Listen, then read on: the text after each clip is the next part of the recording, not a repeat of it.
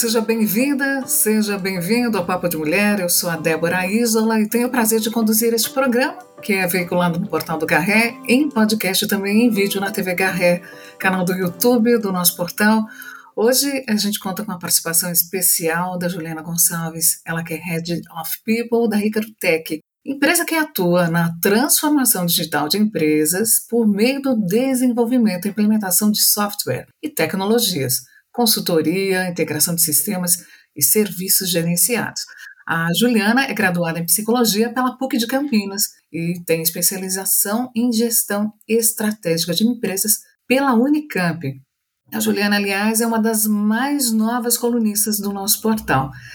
Seja bem-vinda, prazer conversar com você, Juliana.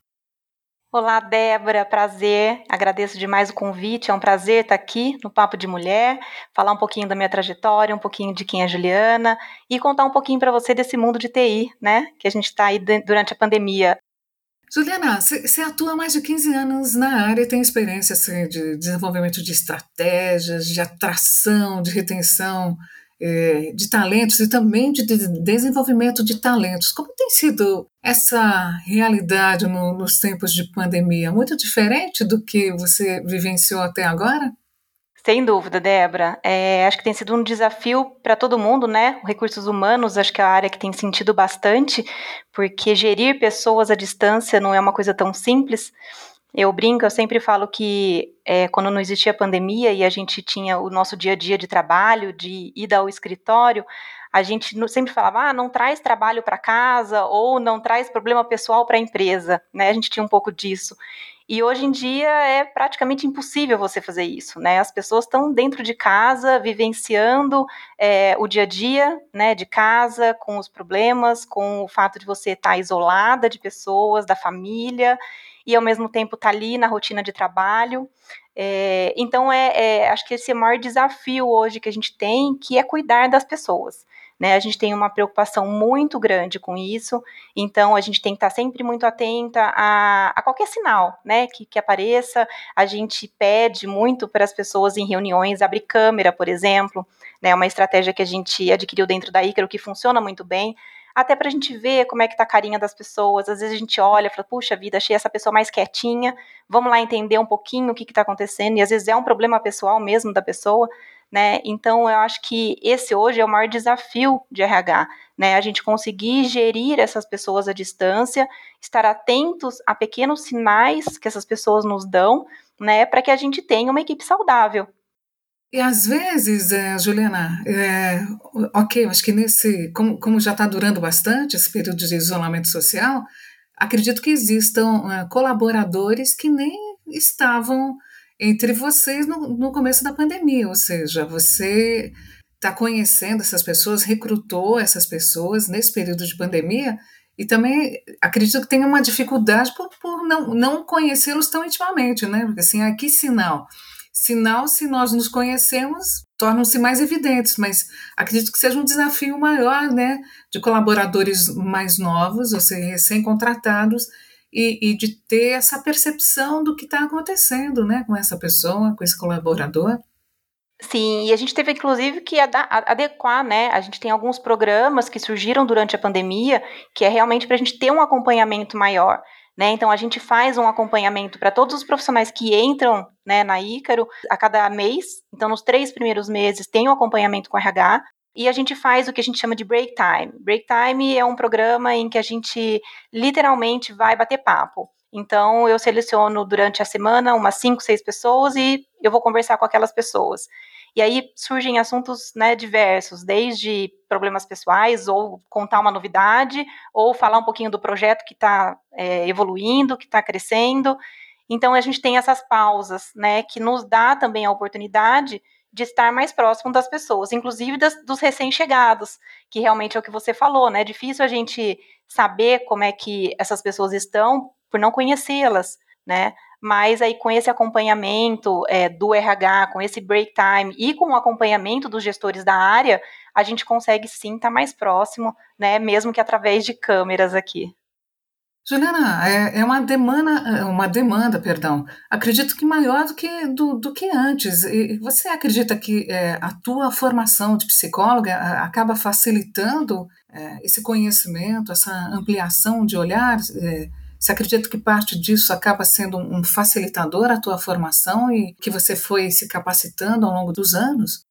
Sim, Débora, eu acho que sim. Eu acho que a formação de, de psicóloga, apesar de eu nunca ter atuado em área clínica, né, desde que eu me formei, eu entrei já dentro, nas organizações, eu sempre quis trabalhar em empresas, então eu sempre tive esse foco, mas eu acho que sim, a, com certeza o meu curso de psicologia me deu a base para que eu conhecesse um pouco mais do ser humano, né? E com isso a gente cria muito mais empatia e às vezes a gente tem até técnicas, né, que a gente consegue validar se essa pessoa está num momento bom ou não está num momento bom, né? A gente é, tem testes que a gente né, costuma fazer também, enfim. Então eu acho que sem dúvida a formação de psicologia é, ela me dá uma base.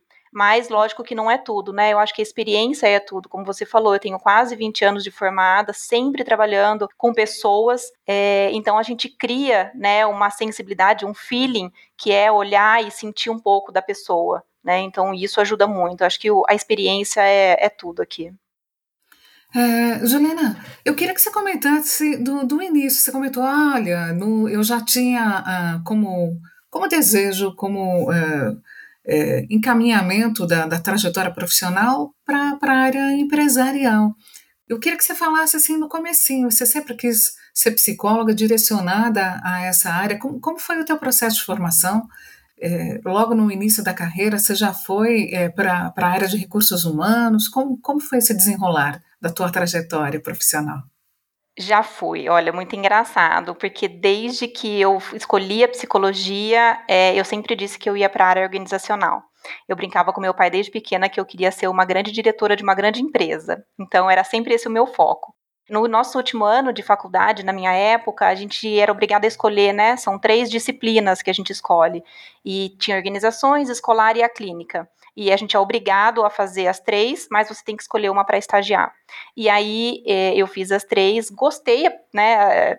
Assim, das três foram disciplinas muito bacanas que me agregaram muito valor mas na hora de escolher o estágio, eu escolhi a organizações. E eu comecei a fazer estágio no meu último ano. Na época, a psicologia era período integral, então a gente não tinha muita flexibilidade para poder fazer estágio é, antes, né, do quarto ano. Então eu comecei, e no meu quinto ano eu fiz o estágio em organizações numa empresa de tecnologia. Super, né? Comecei já na empresa de tecnologia. É, eu entrei fazendo a parte de departamento pessoal, não era a parte de desenvolvimento de pessoas, né? E aí eu fiquei dois anos nessa empresa, um ano como estágio e outro ano como efetiva. E aí me surgiu uma outra oportunidade para uma outra empresa para trabalhar na área comercial.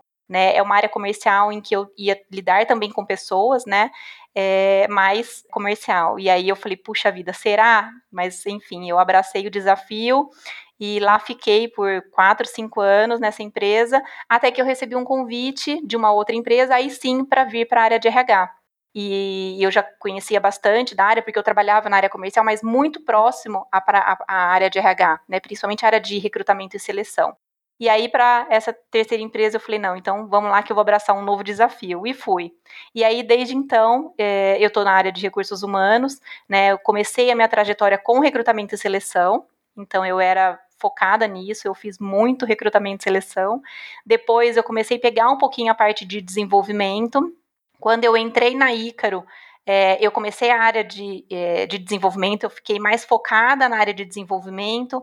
Aí a pessoa que fazia recrutamento e seleção saiu, eu ocupei o lugar dela também para fazer recrutamento e seleção. Aí a gestora da área saiu e eu acabei assumindo a parte de gestão da área como um todo. É, e estou aqui há 10 anos na Ícaro, é, ajudando aqui a empresa a crescer e ter os melhores profissionais que a gente pode ter. É,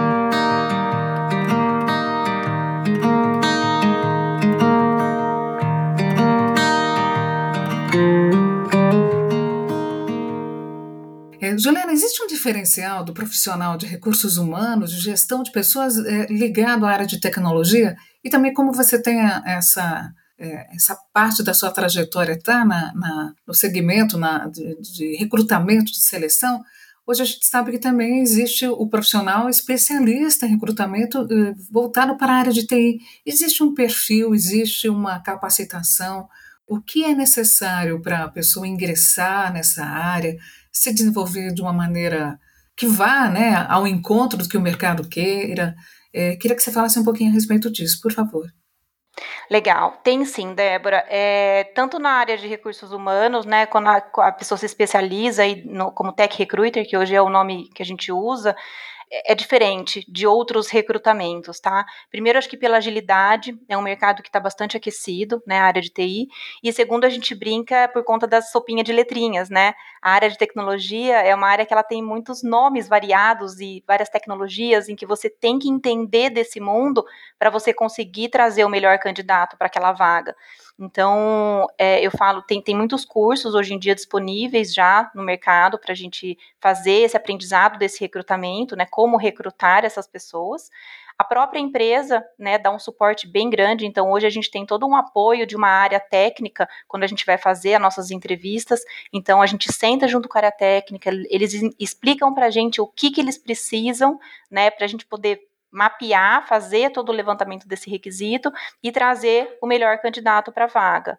É, não é uma, uma, uma, vaga fácil, não é uma área fácil né, de recrutamento e seleção é, para a área de tecnologia, porque, como eu falei, ela é muito ampla e mexe com muitas sopas de letrinhas, né, em que se a gente não tiver muito atualizada, a gente realmente não faz uma busca assertiva né? Às vezes a gente vai procurar no mercado um analista de sistemas, você fala assim, nossa, analista de sistemas vem um mundo, assim, né, de, de perfil com esse com esse perfil. Então, normalmente a gente realmente tem que entender melhor, mais profundamente, para que a gente faça uma busca assertiva e traga o melhor candidato para a empresa. Então, demanda bastante experiência e estudo também. É, Juliana, você ouvindo, né, te escutando aí, é, atenta à, à, sua fala, me parece que não só o, o, o, colaborador da área de TI, que, que na verdade a gente sempre pensa em criatividade, inovação e que é um, um desenvolvimento necessário contínuo, mas também um profissional de, de recursos humanos desse segmento também é, é um estudo, é um desenvolvimento contínuo, né? Cada vez mais a gente está nessa não é, acho que nem mais onda, nem é tendência, uma necessidade mesmo da gente sempre continuar com, com, com estudo contínuo, capacitação contínua, né, Juliana? Com certeza, Débora. Eu falo muito isso para as meninas que trabalham comigo. É, não tem como a gente parar no tempo. É uma área muito rápida, muito ágil. Né? É, a inovação é o tempo inteiro. Então, se a gente não acompanhar esse mercado, a gente realmente não vai conseguir fazer um, um bom trabalho e entregar um bom resultado. Então, a capacitação aqui delas é essencial para o resultado da empresa.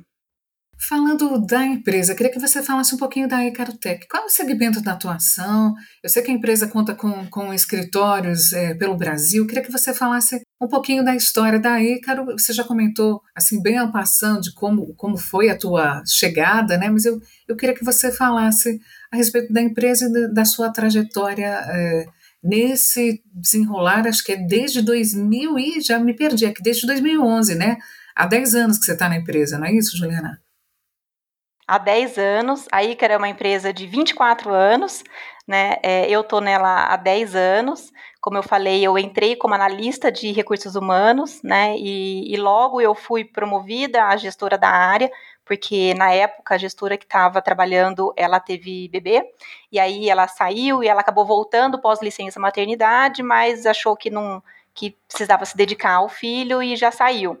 Né? Na época eu era a pessoa com mais experiência na área, então eu acabei assumindo um pouquinho é, da área de RH e hoje, né, a gente está junto aí há, há 10 anos, né. A Ícaro, ela é uma empresa de TI, como eu comentei, né, de tecnologia e inovação. É, a gente tem como objetivo principal, como nossa missão principal, simplificar a vida das pessoas. Então, tudo que a gente faz é realmente para simplificar a vida das pessoas.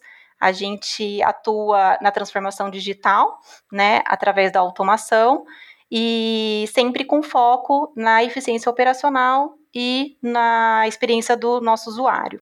A Ícaro tem hoje dois sócios, né, que é o Kleber e o Laerte. O Laerte é a pessoa que hoje está dentro da operação, né, o nosso CEO, que trabalha na, dentro da Ícaro. O Kleber, hoje ele faz parte do conselho, mas está numa spin-off, trabalhando com uma outra empresa no momento.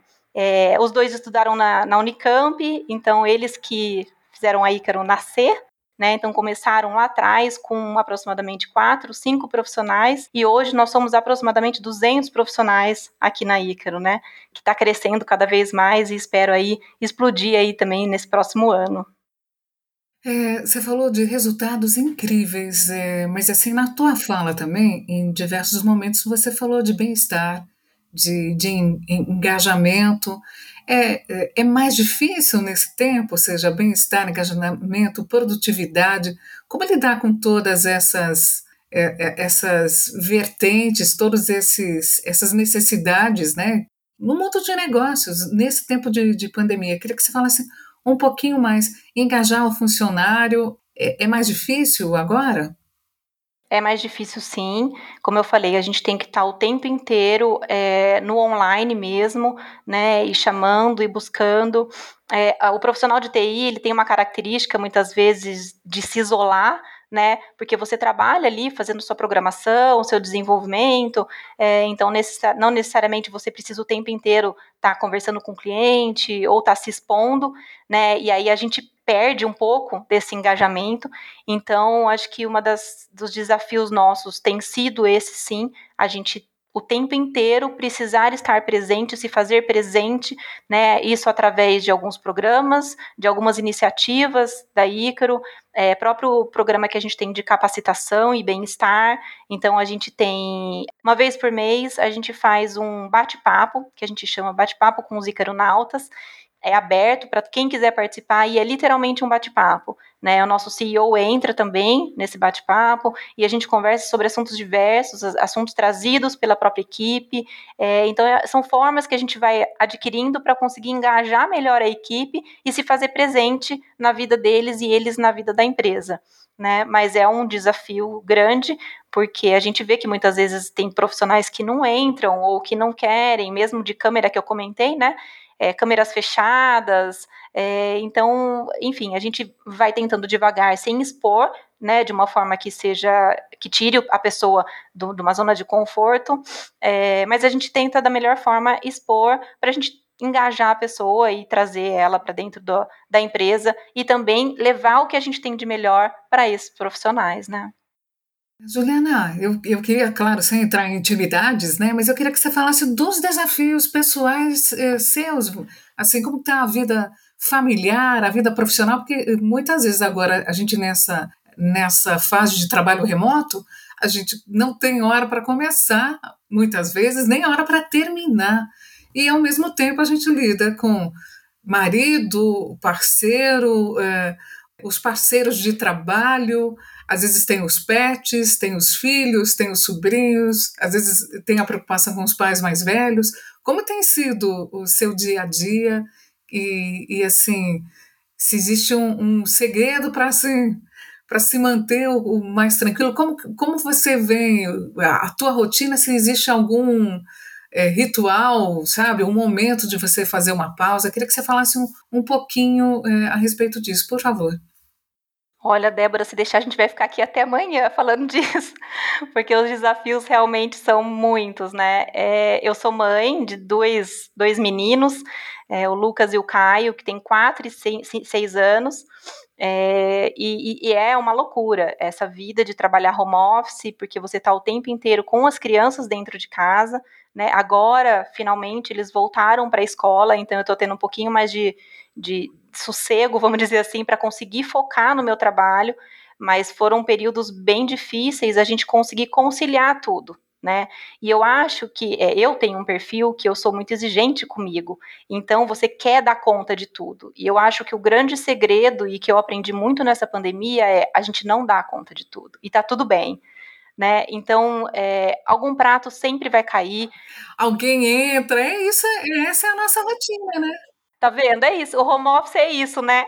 O nosso home office é isso. Então, e, e hoje que eu tô ainda brinquei sem as crianças, né? Porque senão as crianças ficam aqui, às vezes eu estou em reunião de tarde, eles vêm aqui e falam, mamãe, eu quero comer lanche, eu quero isso, eu quero aquilo, aí tem que sair para levar para aula de inglês, tem que voltar, tem que conciliar os horários de reunião, e se quer um tempo para você também, porque você fala assim, poxa vida, né, o meu tempo, eu, eu preciso, eu preciso parar, eu preciso esquecer um pouco que eu tenho trabalho, esquecer um pouco que eu tenho filho, que eu tenho marido, para conseguir cuidar um pouquinho de mim, e às vezes, infelizmente, a gente acaba esquecendo, né, o nosso, a gente não se prioriza, né, nessa loucura.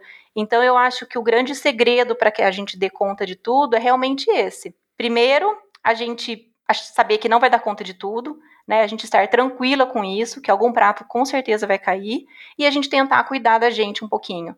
Né? Nem que seja uma caminhada, nem que seja uma massagem, nem que seja você conseguir parar para fazer sua unha, é, enfim, achar alguma coisa que você goste de verdade e que você vai conseguir ter um tempinho durante a semana para fazer isso para você, por você. Né? Eu acho que é o, é o segredo que me deu um pouco mais de calma é, e tranquilidade para seguir nessa rotina maluca que a gente está vivendo. Juliana, só para a gente ir, ir encerrando o nosso bate-papo, queria que você deixasse um comentário final para os nossos ouvintes e espectadores é, que queiram se direcionar para a área de recursos humanos barra tecnologia, né, ou seja, no segmento das techs, e também é, é, para os colaboradores em geral, assim, para os profissionais da área de, de tecnologia. Qual, qual a sua mensagem final, por favor? Olha, acho que a minha mensagem final é que eu deixo aqui para todo mundo é ter um equilíbrio. A gente precisa ter um equilíbrio, né? Antigamente a gente olhava muito para hard skill, né? Então a parte técnica é extremamente importante seja qual área você vai seguir, né, na área tech ou mesmo na área de recursos humanos. Então, você saber a técnica de como fazer uma entrevista, de como recrutar é importante, mas mais do que isso, soft skills. Né, a gente tem que saber se comunicar, a gente tem que saber trabalhar em equipe, a gente tem que saber é, ter uma inteligência emocional né, equilibrada, é, nem sempre é fácil, mas eu acho que a gente tem que buscar por esse amadurecimento, por esse autoconhecimento, para que a gente consiga evoluir em qualquer carreira. Eu acho que isso não é só para a área tech, não é só para recursos humanos, mas é para qualquer área que a gente realmente queira, queira seguir aí. Hoje a gente teve o prazer de contar com a psicóloga Juliana Gonçalves, ela que é executiva da Icaro Tech e além de Head of People, a Juliana é uma das novas eh, colunistas do portal Garré. A gente agradece pela tua participação aqui no Papo de Mulher, pela colaboração no portal. A gente já deixa aqui aberto um convite para que a gente volte a, a conversar. Juliana, foi, foi um prazer realmente conversar com você, contar com você. Muito, muito obrigada, viu? Eu que agradeço, Débora, por esse tempo. Vai ser um prazer fazer parte da coluna do Papo de Mulher. Estou super animada e ansiosa.